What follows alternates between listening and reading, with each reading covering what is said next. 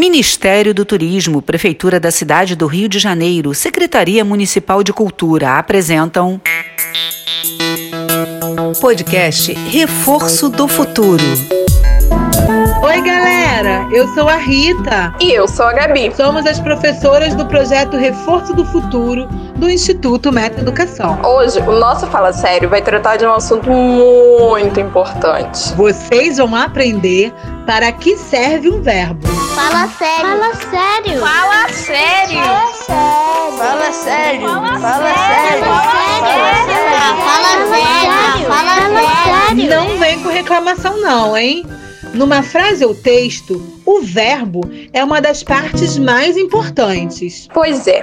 O verbo é um tipo de palavra que serve para indicar uma ação, um estado ou um fenômeno da natureza. É o verbo que dá muitas dicas do que a gente quer dizer. É verdade. Ele está sempre ligado a um sujeito, aquele que faz o verbo acontecer e com o período que essa ação está acontecendo. Vocês sabiam que na língua portuguesa a gente tem mais de 11 mil tipos de verbos diferentes? É coisa pra caramba! Tem que ter muito verbo mesmo. Imagina todas as palavras do português que expressam uma ação, um estado ou um fenômeno da natureza haja palavra para definir tudo isso. É verdade, Gabi. E a gente usa muitas delas no nosso dia a dia.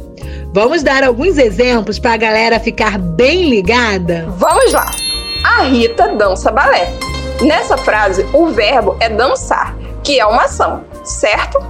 Uma ação é quando nos mexemos para fazê-la. Entenderam? A Rita dança balé. Verbo dançar. Bom exemplo, Gabi. Mas quem dança balé é você. A Gabi dança balé. Isso é verdade, galera. Ela dança balé. Tá legal. Vamos dar outro exemplo. Agora, quando um verbo significa um estado. Meu sapato está sujo. Nessa frase, o verbo é o estar. Ele não significa uma ação, mas o estado de alguma pessoa ou coisa. Nesse caso, é o meu sapato que está sujo. Ah, Gabi, a gente já usou esse exemplo. Vamos usar um outro diferente. Minha mãe está cansada. O verbo estar significa como a minha mãe está naquele momento. Ela está cansada. Outro exemplo. Ana continua feliz. Aqui o verbo é continuar. Significa que Ana está em estado de felicidade por algum tempo. Kaique ficou no ponto de ônibus.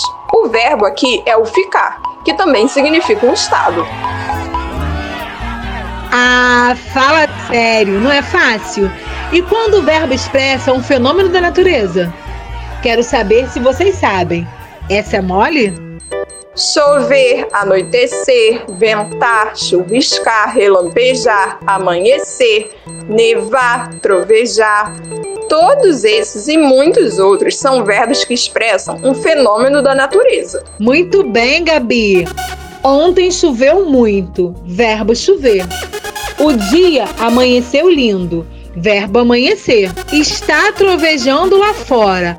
Verbo trovejar. Não é fácil? A gente vai falar muito sobre verbo com vocês nos próximos Fala Sério mas por enquanto o recado está dado. O verbo é a palavra em uma frase que expressa uma ação, um estado ou um fenômeno da natureza. Boa, Rita. Agora é com vocês. Na apostila dessa semana do Reforço do Futuro, a gente vai pedir para vocês identificarem os verbos.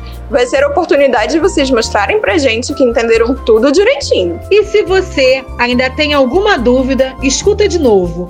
Pode ouvir os podcasts do Reforço do Futuro quantas vezes você quiser. Um beijo bem carinhoso para vocês. A gente volta logo logo com mais um Fala Sério. Fala sério. Fala sério. Fala sério.